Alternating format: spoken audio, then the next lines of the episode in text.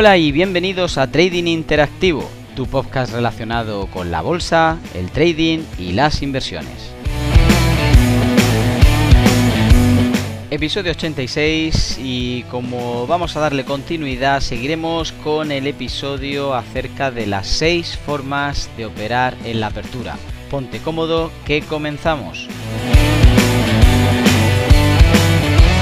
Muy buenos días a todos. Seguimos adelante con la segunda parte del podcast que, eh, bueno, comenzamos hace muy poquito relacionado a las seis formas de operar en la apertura. Tuvimos algunas consideraciones generales que estuvimos explicando en ese entonces. Hablamos, por supuesto, de poder entender pues qué pasaba en la apertura, algunas consideraciones y ajustes previos que debíamos tener en cuenta para poder llegar a esas situaciones clave eh, que hemos ido relatando. En el primer episodio tuvimos tres, vamos a seguir comentando el, bueno, las siguientes tres y un poquito la conclusión final de todo ello.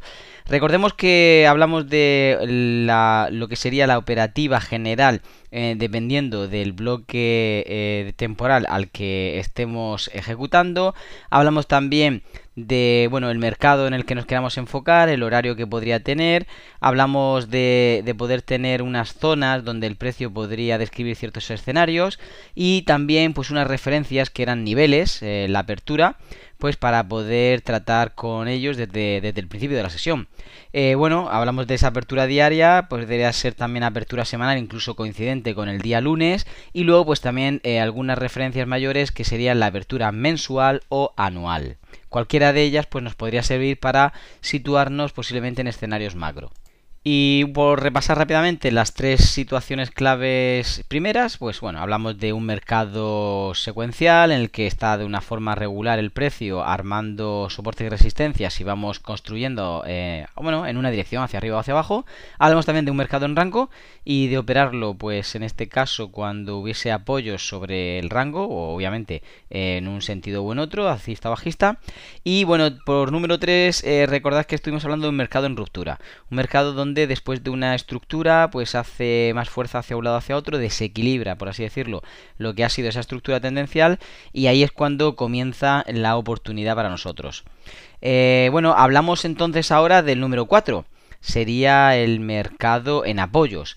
Un mercado en apoyo es básicamente la posibilidad que nosotros tenemos de poder operar eh, desde la apertura en un mercado que fácilmente tiene una continuidad. Eh, tiene una continuidad con respecto a lo anterior. Es decir, ha creado eh, pues ciertos apoyos, en este caso en una estructura, y pues en base a esa línea de velocidad que nos está dando o esos niveles en los que podemos de forma interna a veces apoyarnos, pues va propulsando hacia obviamente la misma dirección de la tendencia que llevará previa. Hablamos de que en la mayoría de casos los entornos más propicios suelen suceder si la apertura ocurre en momentos de retrocesos, incluso cercano a una zona de apoyo. Es ahí realmente cuando nosotros tenemos mayores expectativas de ganancia y menor riesgo, algo bastante importante sobre todo si operamos pues eso, en un mercado con apoyos. Eh, número 5, hablamos de mercado en resistencias. Y bueno, eh, esto es importantísimo porque en muchos casos estamos viendo cuando el precio ya está tocando techo.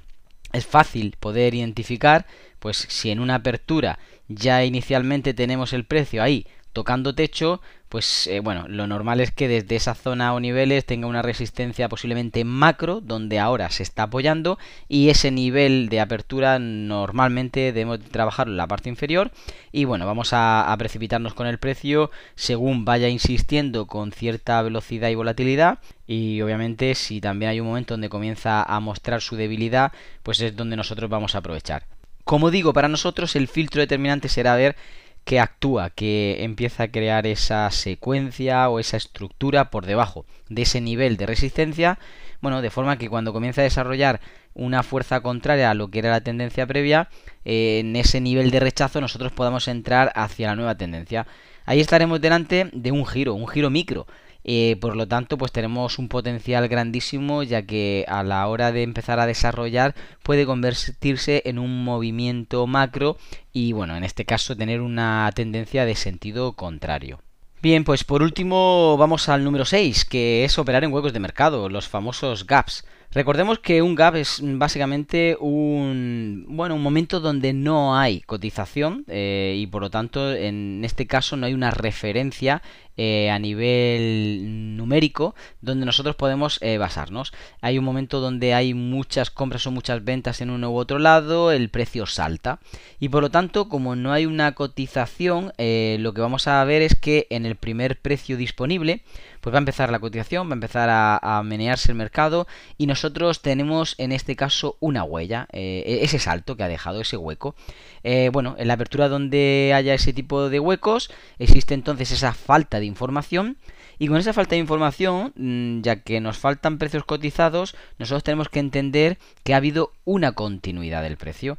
Si hay un gap bajista o hay un gap alcista, pues que de alguna forma se ha precipitado con mucha fuerza hacia un lado o hacia otro y lo normal, aunque intenten ir a, tapar el hueco o intenten pues apoyarse en lo que serían los entornos superiores o inferiores de, ese gap, lo normal es que tengamos eh, una referencia de una intencionalidad o tendencia de fondo pues en base a la dirección donde ha hecho ese gap. En la mayoría de casos lo que hace es que nos da pie a una continuidad, invisible obviamente, pero una continuidad de esa tendencia previa y que ha sido aplicada pues ahora mismo de una forma muy abrupta por todas esas órdenes pendientes o incluso por la propia manipulación del precio que podamos ver de parte de las manos fuertes.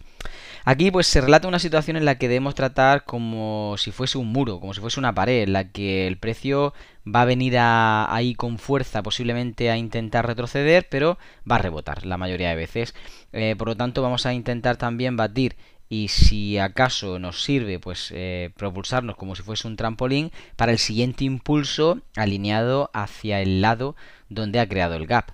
Eh, esto como digo es la mayoría de casos, no obviamente se da en todas las situaciones, pero podemos evaluarlo ya que ahora tenemos pues bueno una pista, el que no haya información eh, por un lado ya en sí nos da la información contraria y por lo tanto también nos ayuda a situarnos hacia ese lado. Bien, pues eh, hasta aquí los seis puntos importantes para poder operar en la apertura.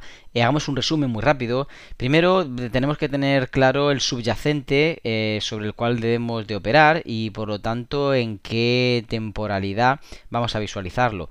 Obviamente también pues en este caso a nivel global la franja temporal donde se mueve ese mercado, es decir, el horario de apertura sobre el cual vamos a estar actuando dependiendo de, esa eh, latitud y, de esa referencia, en este caso del, globo. Eh, luego, pues obviamente tener una muy buena eh, situación general en la apertura con un análisis previo general, como digo, y determinar cuál es la tendencia de fondo. Cuando tenemos todo este primer punto claro, eh, las probabilidades están de nuestra parte. Sabemos hacia dónde, pues tendencialmente tenemos las de ganar. Eso no significa que en cada ocasión vamos a ganar desde ahí, pero por lo menos ya tenemos pues un mapa eh, sobre el cual podemos incidir una dirección. En segundo punto, entonces, tendríamos que averiguar la situación que está teniendo en esa apertura. Hemos detallado seis, seis posibles escenarios en esas aperturas. Pues en base a cada uno de ellos podemos enfrentarlo pues posicionándonos con una estrategia concreta, como hemos explicado, pues para que nos podamos subir al desarrollo oportuno de cada tendencia.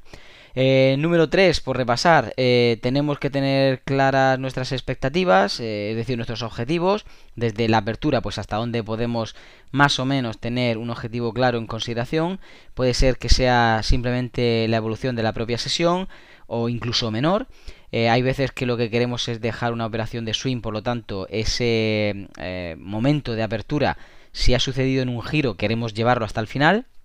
Y bueno, en número 4 y final para resumir, pues eh, determinar el punto quizá que tenemos que tener claro de no retorno, es decir, dentro de una situación que haya creado disparidad con lo que nosotros hemos planeado, pues eh, llegar a un momento donde debamos de reiniciar y no queramos mantener ese escenario porque ha cambiado. Ha cambiado uno o varios patrones de ello, simplemente la situación pues se ha venido atrás, ha habido un momento pues de cambio brusco, no sé, debido a noticias, debido a la propia volatilidad de la situación o simplemente eh, que hemos hecho un mal análisis y el precio pues eh, bueno ha seguido con una evolución contraria a lo que pensábamos.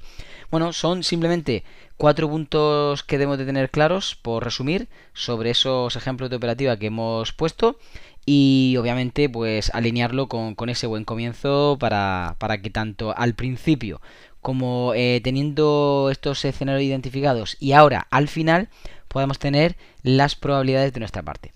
Y nada, hasta aquí lo que queríamos repasar sobre estas formas de, poder enfrentar la apertura de mercado. Recordad que cada una es diferente, pero hemos intentado agruparlas en lo que sería mayoritariamente lo que se produce. Y os recordamos que podéis, pues bueno, hacernos llegar vuestras solicitudes y preguntas, inquietudes al canal de Discord, por supuesto también en, en www rubenlopeztrading.com o simplemente en el canal de Telegram habilitado para ello. Y nada, se despide de todos ustedes Rubén López deseando que tengan un feliz trading.